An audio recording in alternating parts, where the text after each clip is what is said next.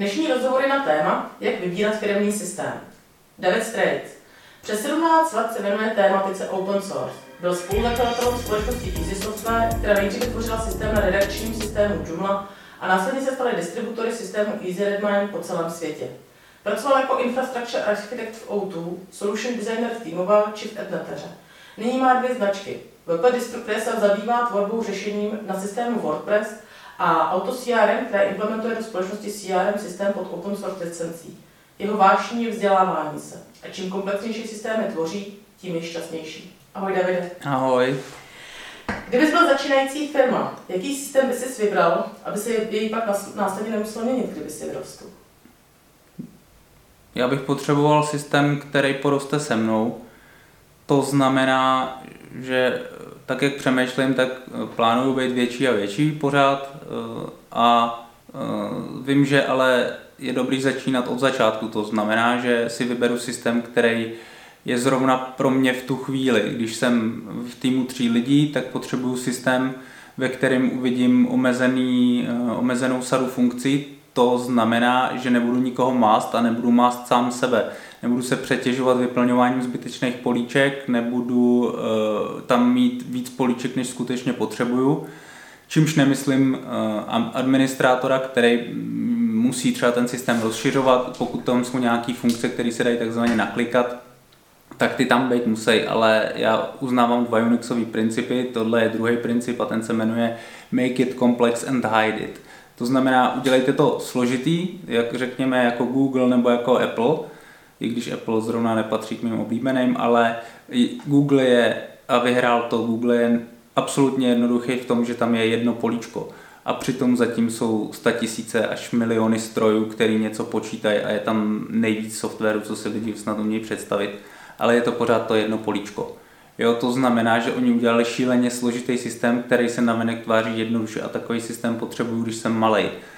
Když potom vyrostu, tak potřebuju, aby ten systém rostl se mnou v průběhu a pokud mi ten systém něco nesplňuje, a není to first class citizen, to jsem se taky za svý cesty firmama naučil, toto spojení je docela vhodný. To znamená, že to není přímo účel toho softwaru, eh, řekněme, účetnictví má být na účetnictví, CRM má být na CRM, ale pokud ze CRM eh, nutím udělat, eh, já nevím, mm, něco, co tam nepatří, třeba tam budu chtít jako grafy, nebo budu tam chtít, ty tam třeba jsou u nás v CRM, já nevím, co teď říct pro CRM, co tam není, já nevím, třeba Eh, nahrávání videa. Jo, to do toho softwaru nepatří. Já to tam můžu navrtat někde z boku zleva, ale nebude to, nebude to tak přesný, jako když k tomu přišroubuju jinou krabici a budou si spolu jenom povídat ty krabice. Jo? Každá bude na to, co má dělat. To znamená, že ten systém musí být v současnosti v roce 2021 eh, enormně propojitelný. Ale to zase se může zvrhnout v to, že ho budu chtít propojovat eh, s mnoha systémama. A to je další, co bych nechtěl a to je mít těch systémů třeba 20. Vím, že nějaké firmy eh, je mají, mají e-mailové klienty, mají chaty, mají Facebook chaty, mají potom e-shop, na e-shopu mají jiný chat ještě potom pro jistotu, takový ten online, potom mají CRM, ERP, potom mají systémy na pokladny, potom mají uh, systémy, potom půlku věcí vedou v Excelu, na něco používají Trello a teď se to nějak snaží dát celý dohromady a půlka věcí je tam, čtvrtka tam a desetina nikde. Něco v Google Docs. Uh, díky. Ale dobře, tak jsem třeba malá firma a teď mám třeba v tuhle chvíli mám potřeby fakt jako mnohem menší než, než větší firma, nechci se mi samozřejmě investovat do velkého systému a potřebuju nějaký takový systém mít. Ty jsi mluvil o Trellu, což je, to je, to je na projektový řízení? To je Kanban board. To je Kanban board. Jo? Takže pak jsem mluvil o CRM, pak jsem mluvil o účetnictví, dejme tomu i nějaké e-shopový řešení a tak dále. Ale prostě jsem malý. Ten tři chvíli třeba mám ubrat nějakých třeba 10 milionů. Pojďme se posunout a říct, je nějaký systém, který je prostě pro firmu, která fakt je menšího rozměru?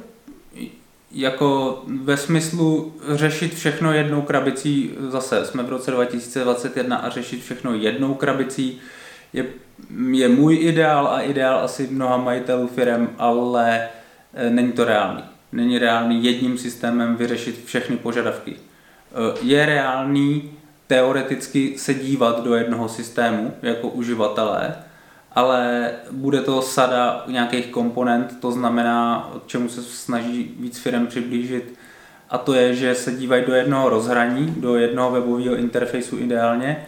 A mají k tomu připojený ERP, CRM, účetnictví, e-shop, všechno to spravují z jednoho ovládacího panelu, z jednoho vlastně dashboardu, kde mají úkoly, kde mají e-maily ideálně, kde mají chat, kde mají jako spoustu komponent ale nestřídají obrazovky, protože už jenom střídání obrazovek pro mozek vytváří jako chaos, pocit, tady to mám tam, tady to mám tam, teď se hlásím do Google, teď se dívám na dokumenty v nějakých složkách, teď se práva tady dělají tímhle způsobem a když chci někomu poslat fotku, tak to musím posílat jako sdílenou složku, protože mi to někdo řekl, čím méně těchto postupů, slovo systém ve mně vyvolává a mnoha lidech podle mě taky uh, něco jako strukturu ten systém dává té práci nějak, nějakou kostru, nějaký lešení, něco, čeho se držím, nějaký šablony, nějaký vzory a abych to mohl opakovat tu práci a byla dohledatelná, zpravovatelná, taky musím mít zjednodušenou a nesmí mi to ty systémy naopak eh, zesložitovat. Jo. Viděl jsem v Outu, eh, tam bylo nasazený OTRS, to je tiketovací systém, a ten měl snad naklikaných 50 nebo 60 políček, eh, který spůlky byly nepovinný vyplňovat, spůlky povinný vyplňovat. Nikdo se v tom nevyznal a vypadalo to jak ty softwary v roce 2000 no, nebo 98, kde to je enormní sada vyklikávacích polí, téměř jak neočesaný Excel. Jo. Takže to nechci, já chci, já chci ten Google, já chci to jedno políčko, co mám vyplnit a ono se, doufejme, stane ještě spousta věcí díky tomu systému. Jo, že ta automatizace, já vyplním jedno políčko e-mail a to se mi rázem propíše všude. Jo, mm, rázem ho mám, nebo jeden zákazník u mě nakoupí a rázem ho mám i v CRM a nemusel jsem nikde nic překlikávat. Jakýkoliv překlikávání by se mělo eliminovat. A takový systém chci, ale takový eh, jako se nevylouskne jen tak. On je nějaká implementační fáze a to znamená, že mi ten systém musí někdo nasadit. Ideálně mi s tím pomoct, když si to tam budu pitlikovat doma, tak dobrý, ale zase do určitý úrovně. Jo? Potom je dobrý to třeba taky dělat ve, v iteracích, čili v kolečkách. Nasadím si systém, nějak si ho ošahám, udělám si v tom určitě nepořádek, ale potom by se mělo za nějakou dobu říct, hele pojďme, sjedeme to, vyškrtáme, eh, jako uděláme lepší tu strukturu a přilepíme tady k tomu třeba ještě chat z webu a tady tenhle, a ten nám třeba nahradí e-mailovou komunikaci. A nebo víc, víc pracujeme prostě teď online s videokonferencema, tak chceme mít ty konference nahrávané, pojďme to nějak udělat. Jo. Pořád se učím, to celý IT a celý eh, ten informační svět, ve kterém žijeme, je 24-7 učení se, protože se učím používat nástroje, vylepšovat procesy ve firmě a vlastně ta know-how a ta knowledge mi jde do toho systému. Vlastně. Proto je každá firma jiná, protože to se vyvine jak otisk prstu, vyvinou se nějaký interní postupy, vyvinou se nějaký Eh, jako doporučený eh, mm, postupy zvenku, co má ta firma, jak, jak si někdo ohýbá eh, Scrum nebo ty agile metodiky. Zjistilo se taky, že to nevyhovuje všem, i když to jsou nějaký daný papírové metodiky. Proto já si představuji každou firmu jako úplně unikátní a individuální záležitost, stejně jako je každý člověk individuálně unikátní a ten systém si musím namodelovat vzhledem k mým myšlenkovým postupům, k zažitému eh, tomu oboru, ve kterém dělám zubaři, potřebují jiný systémy než skladníci a tak dále. Takže musím mít něco modulárního, něco plastického, něco, co je hodně propojitelný a eh, ne a vědět, že mi to velmi pravděpodobně nesplní úplně všechno, co bych chtěl, i když ty obrovské ERPčka, jako je něco od Microsoftu a tak, tak asi plní hodně věcí, ale ani SAP neplní těm firmám jako veš, veškeré věci. Jo? To znamená, že ten systém v prvé řadě propojitelný, rozšiřitelný uh, a čím jednodušší, tím lepší. Ale, ale to je tak jako shrnutí. No. Dobře, takže jestli jsem to dobře pochopila, tak tam mluvíš o tom, že by to, se to mělo dát napojovat, že ten systém by měl být modulární nějakým způsobem. Uh, můžeš teď jenom jednoduše schrnout, jak mám já, když mám menší společnost, když jsme u menší společnosti, vybírat firmní systém? Tak eh, to je moc obecný, tam záleží, co, co to má dělat. Jestli to má být jako takzvaně firemní systém, tam ten centrální mozek, tak ho mám hlavně vybírat opatrně, protože se to velmi těžko bude měnit. To je první věc, čili si s tím mám dát práci jako ten majitel té firmy a ne za dvě hodiny eh, sít koupit, že si vygooglím něco, um, bude mi to sedět, jo, vypadá to na první pohled dobře, OK, tak my s tím začneme pracovat, protože je to levný, um, měl jsem to na klik demo, pak mě někdo zavolal a ukecal mě, uh, že je to strašně skvělý, dobře, a já jsem teď věnoval půl roku tomu, že já jsem celému týmu začal říkat, dávejte tam data, jedeme, nalíte tam Excely, budeme si přesto povídat. A za půl roku jsem zjistil, že to nemá že to nemůže být propojený, já nevím, s našimi Outlookama, tak jak bychom potřebovali, klienti nám tam netečou z e-shopu, protože to nemá pořádně restový API, to znamená, není to propojitelné tak, jak bych potřeboval. Teď k tomu potřebuju něco dodělat a ta firma říká, no ale to máte smůlu, protože eh, my děláme jako řešení pro mnoho a ta vaše customizace nám nesedí do plánu, jo, a teď, jsem, teď mám věc, za kterou jsem sice dal málo peněz, ale když si spočítám náklady, kolik do toho se investovalo lidského času, těch mých zaměstnanců nebo i mýho, eh, s tím, že se to museli naučit, nalej tam data, začalo se na tom jet. Je, tento model je ještě schudný, pokud ten systém fakt není natolik komplexní, že už ho téměř nemůžu změnit. Protože zase pomohlo to, ano, udělal jsem si ve všem pořádek, struktury, začalo to držet nějaký, nějaký rámce, nějaký mantinely a z těchto systémů se dají dělat exporty. To znamená, že se dají ty data potom strojově číst a zase dát do jiných systémů. Ale bude to práce, bude to něco stát, bude stát uh, se učit s novým systémem, takže uh, je dobře se tomu jako pověnovat na začátku a dát do toho energii, do toho výběru. No. Takže, takže si myslíš, že by bylo třeba i dobrý si najmout nějakého specialistu? Mm, takhle malá firma, tam záleží jako 10 milionů, 20, to je jedno, o jakých částkách se bavíme, protože tam jde o to, kolik na to mají peněz, ale jako pár hodin si zaplatit od někoho nezávislého, eh, od nějakého takzvaně nezávislého konzultanta, pokud si jsem jistý, že nedoporučuje, že nezávislý není jenom na vizice a nedoporučuje Microsoft za každou cenu nebo nějaký český Eh, Helios a já nevím, Abru, prostě, že není na někoho navázaný, že skutečně přijde a řekne, eh, tento systém pro vás je, tak to asi cenu má, jo, za nějakých jeho pár hodin, kdy on ještě poskytne jiný pohled na tu věc. Takže v malé firmě určitě, ve velkých firmách tam to podle mě ani dělat jinak nejde. Ty jsi jmenoval spoustu systémů, které jsou. Eh, co pro tebe osobně je nejlepší řešení. Čeho? Tak třeba dejme tomu, když jsme společnost, která potřebuje CRM systém, pak bychom třeba byli i společnost, která potřebuje dohromady i ERP, čili i se skladem a s účetnictvím se vším dohromady, tak uh, jakou cestou ty bys šel? Mm, já mám rád jako nejvyšší abstrakce, takže uh, to znamená, že už že při té nejvyšší abstrakci neříkám potřebuju CRM, já nepotřebuji žádný CRM, já nepotřebuji ERP, ani nevím, co ta zkrátka znamená jako nějaký e, člověk, který sedí v kanceláři. Já potřebuju evidovat zákazníky. A k ním potřebuju evidovat jejich e-mailové adresy, komunikaci veškerou se zákazníkem, potom to potřebuji propisovat na e-shop, mít u nich smlouvy, e, vést si k ním úkoly, mm, já nevím co ještě, mít to rozřazený do projektu, ale vůbec nevím, jestli to je CRM, ERP nebo jako moucha s medem, je mi to jedno, ale potřebuji splnit tyto požadavky. A teď potřebuji za někým přijít, ukázat mu ty požadavky, které jsem si ideálně sepsal, jako majitel nebo se týmem při nějakých brainstormingách. Prostě sepsali jsme si sadu požadavků, která ještě vychází z toho, že třeba pořád se bavíme jenom e-mailama, Eh, zdržuje nás to, potřebovali bychom to nějak jako vylepšit. Viděli jsme třeba Slack, nebo někdo zná z bývalých firm Slack a doporučuje to.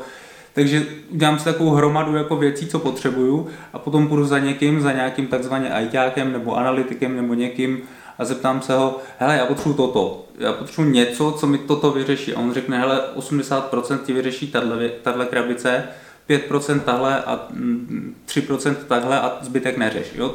Tímto způsobem. Čili já potřebuju eh, ten hrubý problém lidsky popsat a potom mít za takzvaně za specialistou. Jako když jdu za, za zubařem a řeknu mu bolí mě zub, tak on mi jako řekne proč, jestli to mám kast nebo co tam mám, ale já říkám, co mi vadí nebo co potřebuju. Hmm. Takže tímto způsobem já vlastně lidsky řeknu, co potřebuju a potom už je na těch specialistech, aby, aby, nebo na těch mých lidech, který znám okolo sebe, aby mi pomohli, protože tohle je citlivý, komplexní a lidi se to, ať se to nezdá, lidi se to zas tak dlouho neučí. SAP je nejstarší, je z roku 70, nevím kolik, 8 nebo nějak tak. Německá obrovská firma teď, a, ale v lidských dějinách je to jako trošičku, jo. my to IT neděláme zas tak dlouho a my jsme se naučili teď už nějaký agile, teď už jsme se naučili jako, jak s těma informacemi a s těma tunama a teratunama informací pracovat, vlastně jak to na nás jede, Facebooky, všichni se baví na Instagramech, na Facebookích, na Whatsappech, spousta kanálů různých, e, tisíce a desetitisíce řádků textu denně přečtenýho a teď co z toho potřebu nemít v tom chaos, jo, tohle je supermoderní 2021 svět a potřebuju se v tom vyznat a tam je ta jednoduchost a propojitelnost jasná. Ty jsi zastáncem, nebo jsi fanoušek open source a myslíš si, že jsou všechny... Já jsem fanoušek ani zastánce, já jsem propagátor. Dobře, takže dobře, díky. Ty jsi propagátor open source. Uh, myslíš si, že je open source pro jakoukoliv firmu? Teď třeba věřím tomu, že pro takovou menší firmu typu do 100 milionů obratů nebo třeba do 200 milionů obratů uh, je open source třeba dobrý, ale dokážeš si to představit třeba i nějak pro nějaký větší společnosti? Já jsem si dneska četl uh, jen tak, protože se inspirujeme po webu, děláme, když děláme na naše divize weby, tak jsem se byl podívat zase na Foodshop, protože najímáme nový lidi a, a oni, tak jsem chtěl vidět, jak třeba oni najímají svoje developery, protože vím, že tam mají interní developery a uh, to je na open source. Uh, Foodshop.cz je na PrestaShopu, což je open source a točí na tom 1,2 miliardy nebo 2 miliardy dokonce. Jo, ano, mají tam interní lidi na vývoj toho systému, jasně, ale uh, ta platforma, ten základ je open source a baví se tam i o open source toolech, jako je GitLab, jako je, uh, jako ty vývojářský jsou velmi často open sourceový, co to tam říkali, Kubernetes, GitLab, spousta dalších toolů, MySQL, jo, který jsou open source, to je všechno open source. Na open source jede 95% českých web serverů. Jo, tady je nějakých 5% Windowsů a zbytek je open source, to si lidi neuvědomují. To znamená, že a Google je celý na open source, co to znamená, jestli to je pro malou firmu. Jo, LinkedIn, uh, Git, uh, GitHub je celý založený úplně komplet na open source a na sbírání open source. To znamená, že uh, open source je úplně pro všechny, to, hodně si lidi pletou pojmy, že něco je zadarmo, tak je to špatný a určitě to není pro obrovské firmy. Open source neznamená, že je zadarmo. Zadarmo je jenom desátá výhoda Eh, open source znamená, že je to moje. To je další věc, jo, to jsem zapomenul zmínit. Eh, určitě bych nechtěl systém, kdy přijdu za firmu XY, ona mi něco nasadí, bude to skvělý, bude to 10 let skvělý, jenže pak se tam třeba změní majitel, anebo se s majitelem nepohodneme, protože oni už na mě budou úplně kašlat, už budou úplně v jiných dimenzích a nebudou na mě fakt mít čas. Ani když bych jim topil penězma, tak oni už budou prostě dělat jiné věci nechají mi tam jednoho Frantu s Lojzou, který tam přišli před rokem, protože zbytek vývojářů někam odešel a to, co se děje dnes a denně všude a je potřeba s tím počítat. A Franta s Lojzou to nemají tak úplně rádi, protože udržují něco, co je vůbec nebaví a žijou v té firmě úplně něčím jiným. Takže eh, já už jako umírám s tím systémem téměř, nemají vůbec na mě čas, stojí to ještě navíc hrozný prachy, protože Franta s Lojzou si říkají hodně peněz, jo, jako jsou moderní vývojáři, takže chtějí žít jako nadstandard. No a teď jsem se dostal do této situace a tak jako víceméně se s nima hádám a oni mi ten systém ani nedají, protože to je ve smlouvě, protože to je jejich eh, duševní vlastnictví a já mám takzvaně smolíka. Já jsem prostě, já teď nemůžu ani doleva, ani doprava, nevím, co mám dělat a tak stojím na místě. Tak jako to tam jako udržujem, je to slepený ze všech možných nálepek, co se tam k tomu nabalilo za ty roky, kterým už vůbec nikdo nerozumí. A takový systém jako fakt nechci a viděl jsem jich pár. Takže si myslíš, že je vlastně lepší mít open source než closed source? Mm, open source je jediný řešení, jak, jak vlastnit software. To znamená, já účetně si to můžu dávat do nákladů, můžu jako jo, vlastním ho, já vlastním ty Windows eh, účetně, jo, vlastním Oracle za miliony, ale já vlastním vlastně prd, protože podle licencí já nevlastním nic. Je to Microsoftu, je to Oracle, oni si s tím můžou dělat, co chtějí, já do toho nesmím ani šáhnout A takhle je to u spousty dalších softwarů. A já jsem vlastně peněžním otrokem těch vendorů, když to dělám tím standardním modelem. Já nemůžu nikam jít, já ty data můžu za obrovský náklady někam přetáhnout. Jo, pokud jsem si, si rozjel, eh, řekněme, že se mi to fakt povedlo a mám úspěšný e-shop a vyrostl jsem z pár objednávek jako food shop. Kdyby to food shop neudělal, já jsem se bavil s majitelem, já jsem pro ně něco dělal. Kdyby on to tenkrát udělal na nějakým řešení od Oxyshopu já nevím, já nechci moc jmenovat, prostě od těch vendorů, který mají ty lokální krabice, tak oni by zjistili, že on na tom točí 2 miliardy a ještě víc by ho dojeli a on by měl ještě větší problémy. Ale on to udělal správně, dokonce si udělal i analýzy, že si najeli interní tým vývojářů, protože on říkal, že moc rychle rostou. On říkal, že tam má 4 a teď už jich má 30 těch interních vývojářů, co jsem četl, co píšou. Jo, to znamená, že jedou na globální platformě, jedou téměř výhradně open source, jestli jsem to pochopil dobře, ale mají Gyro, mají Confluence, mají nějaký closed source, jo, na něco. Ale nějaký gro, nějaký core jedu na open source a takhle, eh, kdyby, kdyby on se měl nějakého vendora a nedohl se s ním, což se děje, nebo byl pro něj moc drahý i v těchto intencích peněz, protože 1,5 miliardy je obratné zisk, tak uh, kdo ví, kde by skončili. Jo. Oni, oni tam vlastně tenkrát nasazovali i Redmine, jestli se Oni měli Redmine od začátku právě na ticketing, na, na úkoly a dlouho jim asi vydržel pak se asi třeba rozhodli, že přejdou na něco jiného. Dobře, jo, může být, ale jedou na open source je to jedna z takových firm. Bavil jsem se i s účetnictví online a to je kompletně eh, na open source firma, kde ona mi říkala, že by to nezaplatila s licencema Windows, protože tam se jí točí stovky lidí, řekněme, nějakých, mm, co tam chodí a všichni by měli mít licence Windows a ona by všechny musela platit a všechny ten Windows ekosystém mít. Ta firma jede kompletně na Ubuntu. Jo, to je jedna z mála firm, kterou jsem takhle viděl, ani Etnetera takhle nejela. Jede takhle Google, jede takhle pár firm, v Google třeba Windows jsou zakázaný, ale lidi mají Macy a občas i Windows asi. Kdo ví, jak to tam teda je v těch firmách teď, ale uh, já si myslím, že ten svět jde tímhle směrem. V Americe se o tom mluví od roku 2017, 2019 bylo natočený nějaký video, že svět patří open source od CNBC nebo od koho. Jo, je to o tom, že lidi si to začínají uvědomovat, že v roce 95, kdy se to kupovalo eh, na jeden lokální stroj a bylo to tam modla, to ERP na té mašině, co tam někde běžela a ta pohoda, to měla každá účetní na svém notebooku nebo kde, tak teď už to takhle nefunguje a nemůže to takhle fungovat. A za náma chodí klienti a říkají, No ale ta pohoda, ona nemá to REST API a my vám to tam jako vylijeme jednou za ty všechny těch našich 40-50 tisíc produktů jednou za týden, nějak to tam slepíme k tomu ty přírůstky, jo. Přitom moderní systémy by měly fungovat eh, na komunikaci a na dotazování se do nějakých těch centrálních systémů, jako eh, do centrálních ERP a potom eh, e-shop je nějaký jenom pohled na ty data, řekněme. Jo, takže tím jsem chtěl říct, že open source je pro všechny a neznamená zdarma. Já děkuji. Prosím.